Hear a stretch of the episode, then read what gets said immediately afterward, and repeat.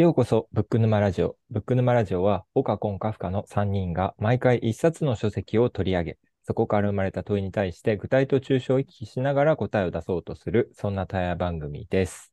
3人で思考の沼を楽しんでいきます。というわけで、23回目の放送になります。よろしくお願いします。よろしくお願いし。ますはい。というわけで、今回の課題本は、岡さんに紹介していただきたいと思います。よろしくお願いします。はい。私が選んだ本、選書した本なので、はい、タイトルがです。まず、ちゃんと聞くということで、エールのね、桜井さんっていう方が、あの、エールっていうのは、あの、エールっていう会社の桜井さんっていう代表の方が書かれた本なんですけど、あの、エールはその聞くっていうことを、あの、社外101っていう形でやっている会社で、まあ、会社の、会社の中でじゃなくって、全然こう、利害関係がないエールの人に聞いてもらうっていう、まあ、ちょっとコーチングに近いような、それよりももっとこう聞くっていうことをテーマにした会社なので、まあ、知ってる方もね、いると思うんですけど、その桜井さんが書かれた聞くに関する本っていうことで、ちょっと興味があって、あの今回、課題本に、課題本、私たちが対話するための本に選ばせてもらったんですけど、はい。ちょっと感想を言い合ってみましょうか。はい。そうですね。はい。うんうんうんじゃあ、カフカさんどうですか？この本の中で、まずちゃんと聞くっていうタイトルにある通り、こう一番最初に、まずと、ちゃんとと聞くの3つに分けて紹介されていたのが。あの、印象的でした。うで、んそれを何かっていうのを、あの、リスナーの方にお伝えすると、えっと、まずっていうのは、話を聞くときに、そ、まず話を聞くだけで、それだけで解決する場合もあるっていうことを言われていて、相手の言動の背景には何らかの肯定的な意図があるって信じる状態で聞くっていうことが大事なんだと、桜井さんは言っておられて、そこの部分で、まず聞く。そして、えっと、ちゃんとっていうところは、さっき言った通り、肯定的意図があると信じるっていうところを、ちゃんと聞くっていう部分がちゃんと。で、聞くっていうのが、without judgment で耳を傾ける行為っていうふうに言っていて、そう、聞くが、あの、耳辺の聞くですね。あ、そうですんんね。ね。文じゃなくて、門構えじゃなくて、耳辺の聞くっていうのは文と違うよっていう話ですね。はい。まあ、まずちゃんと聞くっていうことが、なかなかこう、できないというか、難しいよなと思いつつ、まずちゃんと聞くという経験をされてこなかったっていうのを最初に思いましたね。うんうんうんうんうん。コンさんはいかがですか？私はですね、私自身は仕事でワンオンワンで人と向き合っていくっていうことをいつもしてるので、うん。聞くことっていうのはかなり慣れうんうんてる方かなと思っていて、で、まあ、本最初読んだ時、まあ、大体知ってることが書いてあるなっていう感じはしたんですけど、だんだん読み進めるうちにもっとよりそれを具体的に言語化されてて、あ、そういうことだったのかって腹落ちすることが結構多くて、読んでみてよかったなっていうのが感想としてあって、中でも一番いいなって思ったのが、聞くマップですね。うんうん聞くマップっていうものが出てくるんですけど、その聞き方を具体的にどういうふうに考えたらいいかっていう指標が聞くマップってこの作者の方がおっしゃってるもので軸を3つ示してらっしゃるんですよね。うんうんうんうんで時間軸とそれからマイナスプラスのうん。事象のマイナスプラスっていうところとあと抽象具体っていう3つの軸があってでそれは自分であんまり考えたことが今までなかったので聞くときに。なのでその細かいテクニック的な部分っていうのは割とよく自分でもやってるかなって思うことだったんだけどその考え方としての軸っていうものをこの本からいいタイミングで教われたなっていうようなうん印象を今回読んでみて思いました。確かにその聞くマップを脳内に思い浮かべておくと、よりその解像度が上がっていくみたいな話があって、うんなるほどって、あの、ちゃんとチェックしたの覚えてます。これすごいなんか聞くことはできるんだけど確かになんかその相手が何か持って帰れてる状態になってるかっていううん。ところまで自分はいけてなかったうん。な、んじゃないかなっていうのは思ってて、うん。じゃあどうしたらいいかっていう時のこのマップを持ってこそのそのもうちょっと先に進むと具体的な聞き方とか質問の仕方みたいなの書いてあるんですけど、それがより有効になるんだなっていうのがうん理解が深まったなっていう感じがしますね。うん。じゃあ私もちょっと感想を、はいなんか、すあの、そう、そう、総じての感想なんですけど、すごい、あの、す誠実な本だなと思ったんですよね。で、この聞くっていうことって、いろんな読者のとはいえっていうツッコミが入る行為だと思うんですよ。いやだからー、そうですね。うん。で、そうそう、だからまず、まさに、聞こうっていう本だと、いやいや、それ、とはいえ、それだけじゃ解決できないじゃん、部下の話聞いてるだけじゃダメじゃん、に対して、まず聞こうって言ってる、まずなんですっていう話が出てきたり、うんであの、いや、とはいえ、聞いてますよっていう、こうやって聞いてるし、いろんなテクニックを学んだよっていうのに、いや、ちゃんと聞いてますか？みたいな。だでも、ちゃんと聞くだけで、解決できないんですってなったら、その後に伝え方とか、今のその技術論も出てくるし、で、その技術ばっかで頭でっかちになってる人に対しては、あり方とか、そのマインドセットも、技術だけだとダメなんだってことをちゃんと教えてくれるし、なんか、聞くって簡単に思えるけど、なんかすごく中途半端にしかできていないのに、聞けてるって自分は思ってるなって、なんかそれをこう突きつけられるし、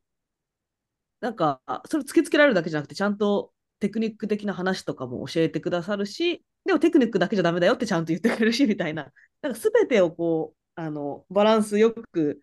なんなんていうんですか、誠実に書かれていて、聞くが最強とも別に言っていないし、なんか全てがこれで OK とも言ってないし、なんかいや、うんこんな大変なことありますよね、わかります。それに対して僕がこう考えたことを伝えますって、こう、なんか上からでもなくて、なんか結構一緒にこう、あの、作って、今までその聞くに対して問題を抱えた方々の声をちゃんと反映しながら、ちゃんとなんか書いてるなっていうので、なんかすごい誠実な本だなっていうのが、なんか私、いや、これ書くのなんか大変だったでしょうね。って、なんかすごい、あの、上から目線な言い方になりますけど、なんか、すごい大変だっただろうなって、なんかそれそういう意味で、あの本、この本読めてよかったなって、なんかこんだけ、あの、緻密に誠実に書かれた本を読者として読めて嬉しいなっていうのが、なんか私は、そういう感想でした。そしたら、じゃあちょっと我々がこの本をあの読んで、今回語りたいテーマなんですけど、私がちょっと投げかけさせていただいたテーマが、これまでの最高の聞かれる体験とは何でしょうっていうのをみんなで話したいなと思っていて、で、この本の中で、えっと、後半の方に、まあ、出てくるんですけど、いろんな聞く技術とかがあって、ステップアップして、あのこういうふうにステージを上がってちょっとずつやっていきましょうって話が出てくるんですけど、その最初のところとして、あの、全然知らないとできないよねっていうところがあるんですね。まず知らないとできないよね。そこからステップを上がっていきましょうっていうので、とにかく聞かれる体験っていうのが大事だってことが書いてます。ちょっと読み上げると、聞く技術を高めていく上で、聞かれる体験は欠かせない。あった方が良いではなく必須だと私は考えているっていう一文があります。で、ここで、だからこの本で散々聞く話が出てくるんですけど、そもそもあなたに聞かれる体験があるから、いい聞かれ方をしたから、あ、聞くってすごい効果があるなと思って聞けるようになるよねっていうのが最初の一歩として言われてるので、まあ、ちょっとあの聞くに行く前に皆さんの聞かれるっていうのをちょっと振り返ってもらいつつ、こういうのがいい聞かれる体験だったなっていうのをちょっと言語化していければなというのが今回テーマです。はい。はい、じゃあどうぞ。はい。ありがとうございます。まあ、えっと、じゃあ、さっきの順番で話すと、私、カフカから話していこうかなと思います。はいこれの一種、岡さんに言われたときに、まあ、なかなか、えっと、聞かれる体験ってされてこなかったなっていうのは、うん僕最初にも言ったんですけど、うんうん思っていて、それはあの、僕はそのスポーツの畑でずっといたっていうのは結構大きいかなと思ってますね。っていうのも、なんかこう、監督、コーチと、えっと、選手たちっていう立場で、き聞いてほしいなと思うことを、ををずっと思ってたんですよね。そのうん監督、コーチに対して。対話をしたいなというふうに個人的には思っていた。でも、向こうからしたら、あの、たくさんいる選手のうちの一人だし、うん。それに、その、聞く姿勢みたいな部分、あり方みたいな部分が、彼らには、どちらかというと、うーん、備わってなかったなと、今思う部分は、私の認識としてあるなと思っていて、うん、あんまり聞かれなかったなと思ってます。で、じゃあ、今まで最高に聞かれた体験って何なんだって考えたときに、えっと、まあ、ちょっと2つあるんですけど、最高と言いつつ、まあ、一つは、あの、まあ、利害関係のないトレーナーさんとの対話かなっていうふうに思ってます。なんか別にその愚痴を言うとかではなくて、あの、僕はこう思ってるんですっていうようなことを、まあ、トレーナーさんっていう立場だからかもしれないけど、あの、ちゃんと聞いてくれた。うん。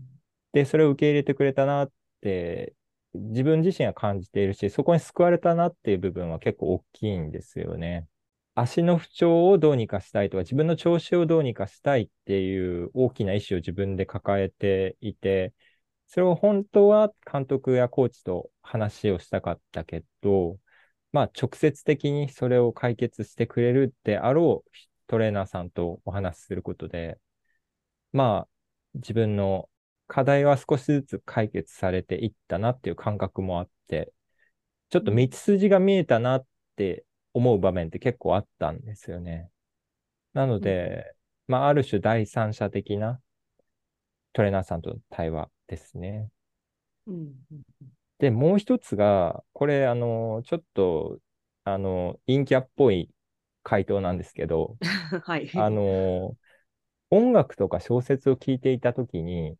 あ聞かれたなっていう体験をしました。んん。音楽や小説聞いていた？聞いたり読んだりしたときに、うんうん。なんかこ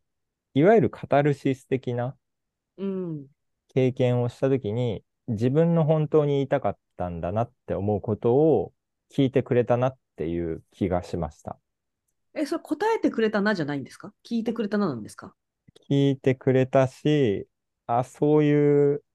もやもやしてる気持ちが、なんかちょっとすっきりしたっていう感じがあったなっていうのはあって、ななんかそれはこう自分ではうまく言葉にできない感情とかを、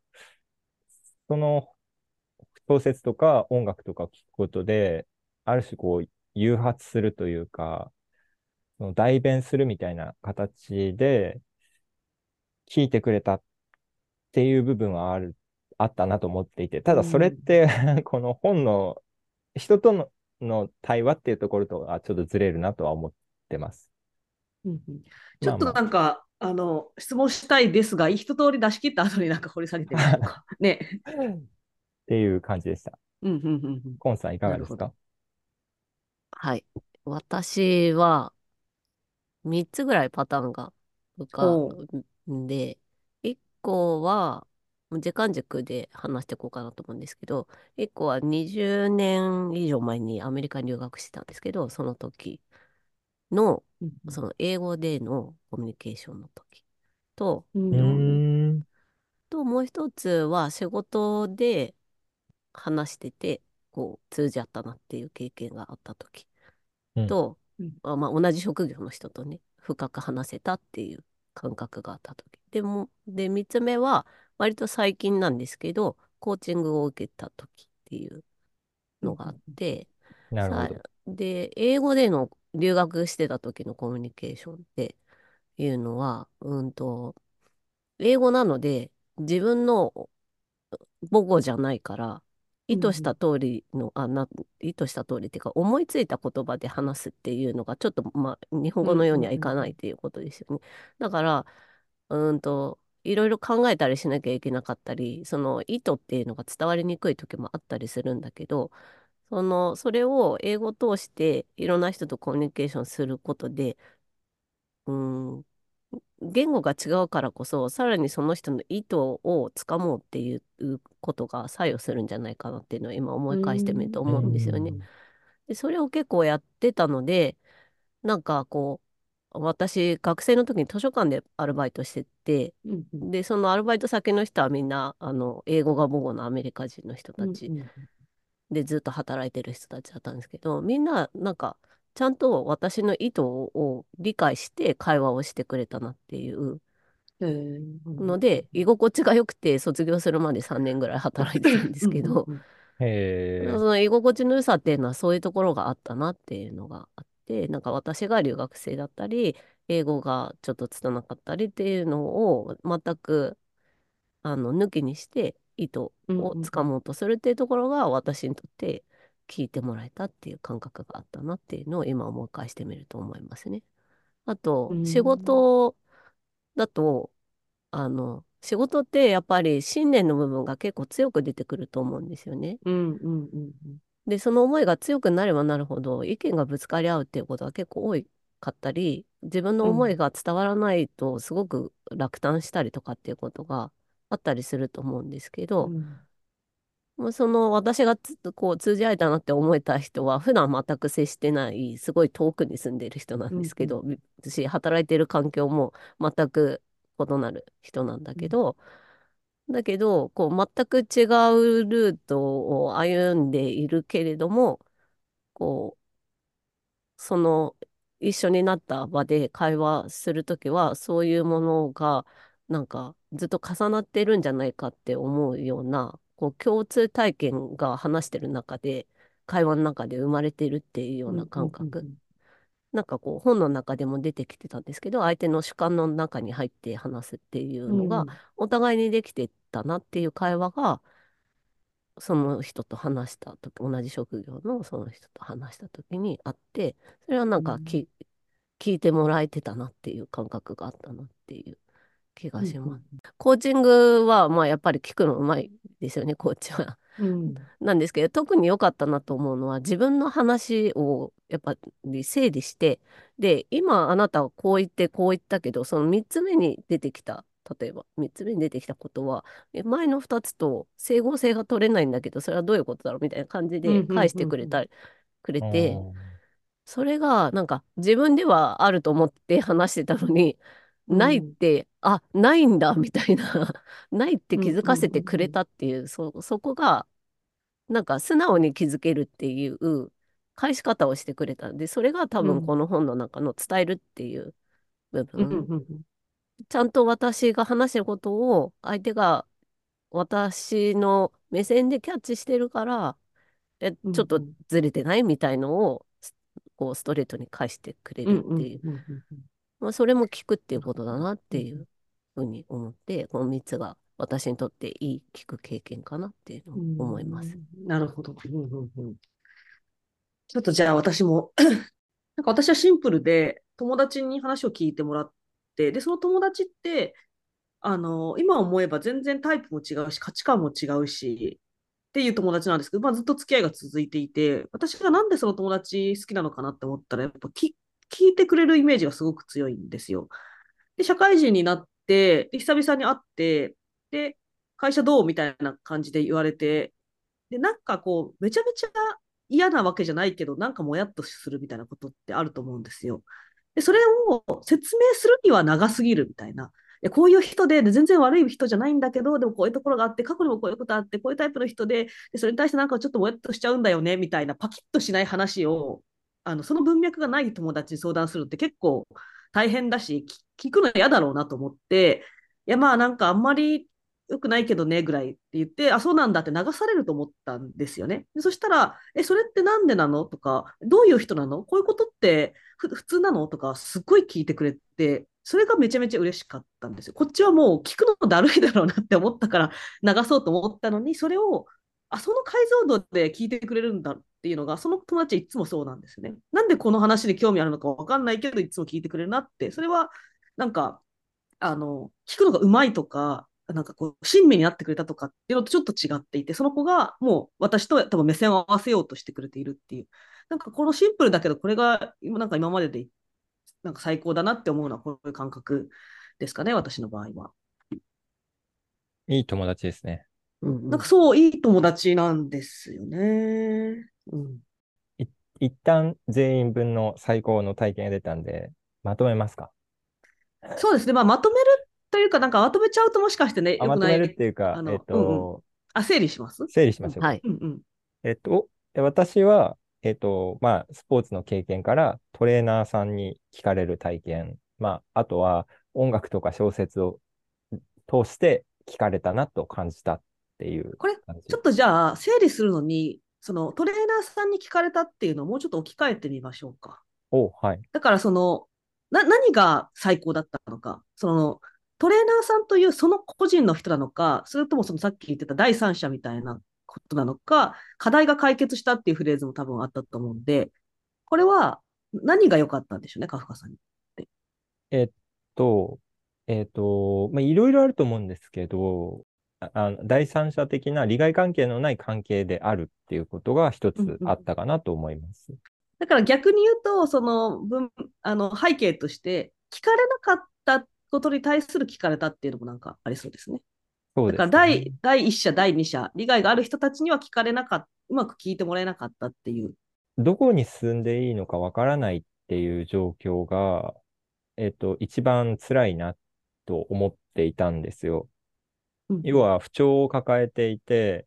えっと、何をしたら調子が上がるのか、あるいは足が痛くならないようにするにはどうしたらいいんだろうっていうのが、えっと、まあ、わからないわけです。うんで、それはわからないなりに、どういう方向性で進もうねっていうのも、一旦自分の中で試したけど、うんうまくいかなかったと。で、それに対して、じゃあもう一回ゴール設定をここにして、それまでに、えー何をしようかっていうのを、道筋を立てるっていうことを対話したかったんですけど、うんうんそれができなかった。で、それに対してトレーナーさんと対話する中で、じゃあ一旦こういう方向で進もうかっていうことで、それは合ってるとか間違ってるとかじゃなくて、道筋が決まるっていう部分で、うんちゃんと聞いてもらえたなっていうふうに思えたっていう部分は大きいかなと思いますね。それってだから、あの、もう、なんでしょうね、その、いや、これ、こういう状況だから、こうした方がいいよって、一方的にそれっぽい答えを言われたら、多う分ん。良くなかったけど、話を聞いてもらえた上で答えを出したっていうのが良かったってことですかね。うん。あとは体の状態を見てもらって、今こういう状況だから、おそらく、まあ何日後かにはこういう状況になる。だから、えっと、こういうアプローチでいこうかっていう、こう、ちゃんと順序立てて、それが、こう、話として、お互いの共通認識で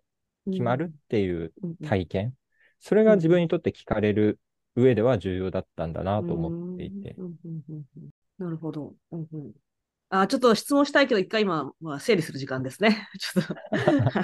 と 難しい。ね事例が多いと、この、この中の組み立て難しくなっちゃうんですよ。整理する時間と掘り下げる時間がごっちゃになっちゃうから、一旦整理する時間にしましょう。すいません。うん、コウさんも、じゃあ、なんか、言い換えるならば、どういうのがいい聞かれるだったんですか？一つ目はい自分の意図を汲み取る言葉、うん表面的な言葉ではなく意図真意をつかむっていうところうんが聞くっていうことにあったからですよね。で二つ目は俯瞰に相手が入ってくれているっていう感う覚んが得られているっていうことです。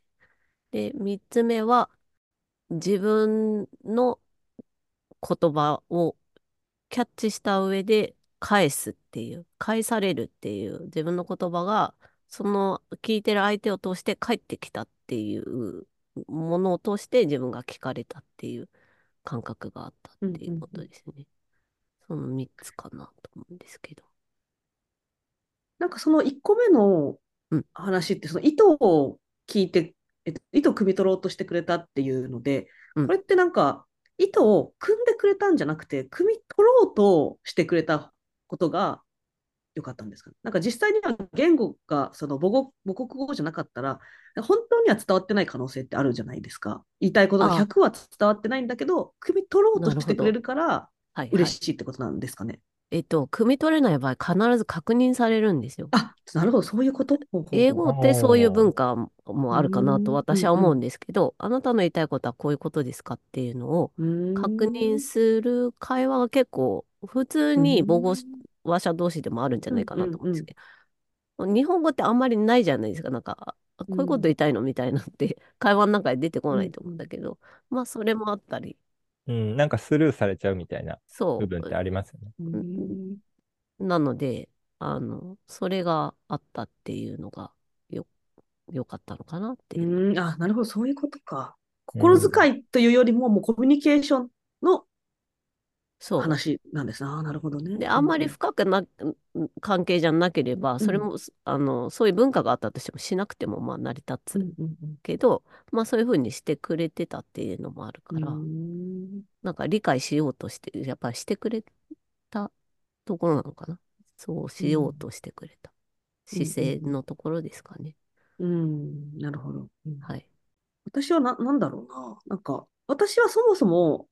相手に期待していないというか、あの、あの、それはなんかネガティブな意味ではなくって、自分のことって自分でもわからないのに、相手にわかるわけないじゃないですか。うんうんうんだから、って思ってるのが私の前提としてあって、だからそれは、ある意味諦めもあるんですよ。だから、うん花から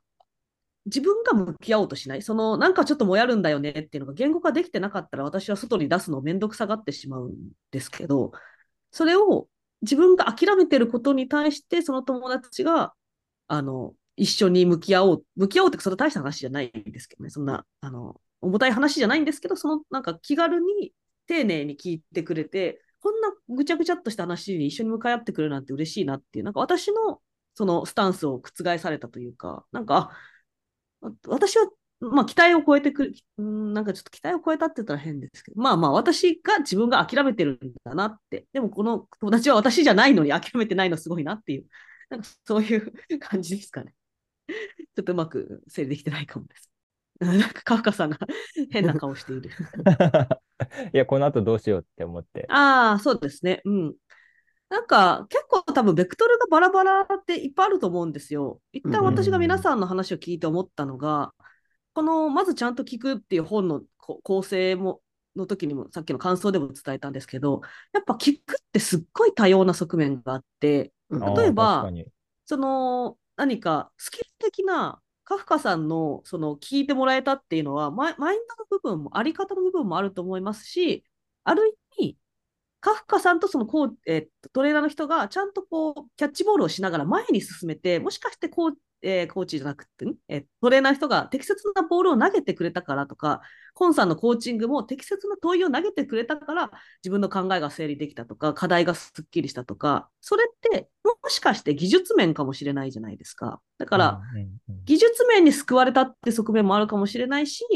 まあ、あり方に救われたっていう側面もあるかもしれないし、なんかそういう聞くに救われたのか、伝えるっていうその対話の中であの良かったのかとか、なんかすごい、やっぱ聞くってめちゃめちゃいろんな側面があるなーってうんいううんうんあの感想ですね。だから一つには最高の聞くってこうだよねって言えない、それが面白さでもあると思うんですけど、確かにそれは思いました。うん、なんか今、あの、岡さんの整理がすごい良かったなと思って、そのありがとうございます。そのき、良い聞くの体験の中にうん。2種類あるよっていうのって、うん。あんまり考えないなと思って、うんうんうん。どっさっきも私質問されましたけど、どっちだったんだろうみたいな。うん。そこを、なんかはっきり分かっとくと、よりなんか自分でも、あ、今聞かれたなっていうのうん。をキャッチしやすくなりそうですよね。うんうんうんうん。そう、だから、あの、今日はいい話の方を聞きましたけど、やっぱり良くない、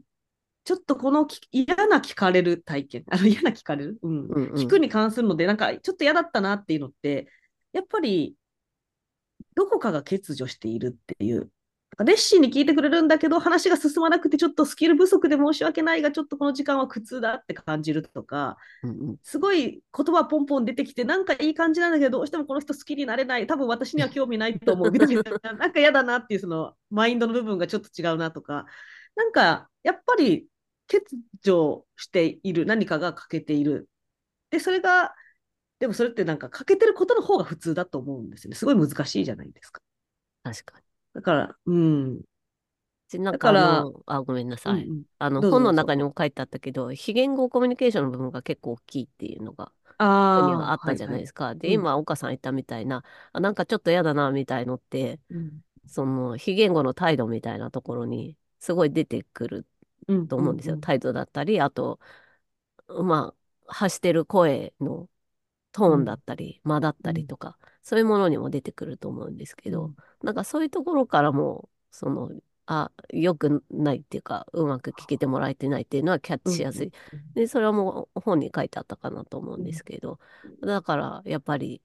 聞くことに集中するだったり、相手に関心がある、話題に興味があるっていうところがき、こう、聞く側としてかなり大事っていうのはうんあるんだなっていうのは改めて今の話で思いますよね。今私ちょっと自分の中でこの本の感想がつながったんですけど、おコンさんの話聞いて。なるほど。いや、この本なんかすごい良かったなと思って何が良かったかっていうと、聞くじゃなくて、結局人のあり方なんですよ。人間としてのあり方だなと思うんですよ。うんうん。だから聞く本なんですけど、うん私これを聞いてこう自分を顧みたし、これからのちょっと人生に対してこう背筋を伸ばさなねばって思ったところもたくさんあるんですよね。で、それって別に自分が聞くを上手くなりたいっていうよりも、なんか人間としてのあり方を見透かされる、ここに出るなって思ったんですよ。だから、ね。その相手の話を聞く、その非言語の部分とかって、いくら本を読んでスキル磨いたって、相手に、うんその、このひ相手の主観にそれこそ入り込むようなぐらい相手に興味関心を持って今まで接してきているかとか、うんうん。何か小手先でなんか対話した部分もあったんじゃないかとか、なんかうんうんそういう、あの、この聞くっていうのは、要は、いい聞かれる、私たちが今挙げた事例の人たちって、私たちは彼ら、彼女らのこと多分結構好きだと思うんですよ。はい。だから、聞くのがめちゃめちゃうまくて、その人のことあんま好きじゃない、多分ないと思うんですよね。うんうん。そうですだからね。テクニックはあるんだけど、好きじゃないとかは多分おそらくあるんですけど、うんすすごく気持ちよく聞いてくれた人のことって大体好きだと思うんで、なんか確かに。そういう人になりたいなって、聞くのが上手い人じゃなくって、やっぱそういう人間のあり方として、そういう相手に寄り添えて、ちゃんと、まずちゃんと聞ける人間っていうのは、いい人間なんだろうなと思って、そういう人間のあり方を私はこの本からちょっと学んだ感じがするっていう。なるほど。それがあの つながりました。壮大な感じになってきましたけど。でも確かにそうですよね。な次のあのイシューにもつながるところなのかなっていう気もしますよね。あの聞くこと本当に難しい。うん私はあんま難しいと思わないんだけど、難しいっていう理由は、やっぱりその、関心だったり多様性だったりっていうところに自分がついていけるのかっていうところにあるのかなっていうのは改めて思うところで、うん。でそうそこに気持ちだったりが向くっていうのは、まあ、人間的に余裕というか あの、うん。ないとなかなか難しいところであるなっていうのはあ。確かにあると思いますね。そう。なだから、あの、ちょっと今またつながったのが、私は結構自分の人生観として、他者が結構あるんですよ。なんか自分が一番大事っていうタイプではないんですよ。なんか自分大好きっていうので、世界観の人もいると思うんですけど、私は結構人にどう返していけるかってことを意識をする中で、聞くってできてない、聞くができてる時って人に返せてる時じゃないですか。自分が主役じゃないというか。だけど聞けない、聞けてない時っていつまでも自分が好き、自分の判断で人を見ちゃうし、この話つまんないなって思ったら、相手を殺して今自分の時間にしちゃうとか、だから自分が我が我がになっちゃうから、なんか、聞くっていうのは相手の時間、自分の時間じゃなないっていう意味で、この本はなんか、私のこの人生のテーマに通じたのはそういうことかもしれないです。なるほど。物差しになる。な聞けてないってことは、今、ナルシストタイムになっちゃってるみたいな。まあでも聞けてるっていうのは自分を殺せてるってそうそう、そういう、うん、そこが私の感覚に、なるほど。それが自分できてないなっていうのは、いつまでたっても自分が一番になっちゃうなみたいなのが、結構この本の私の聞けてないイコール、私はそこが今及んでないっていう感覚です。いや、なんかもうい話したい話がどんどんどんどん話せば話すほど出てくる感じがしますけど、ぼちぼち次の回につ、そうですね、ねつなげましょうかね。はい、いいお時間になってきているので、この、このあたりでどうでしょうか、カフカさん。はい。よ、よろしいですか？はい。というわけで、今回は、えーこれまでの最高の聞かれる体験はということで3人でお話ししていきました。ちょっとね、あの次回にも続く話かなと思いますので、私も次回、ちょっと思うところを話したいなと思います。というわけで、今回はありがとうございました。はい、ありがとうございましたあ。りがとうございます。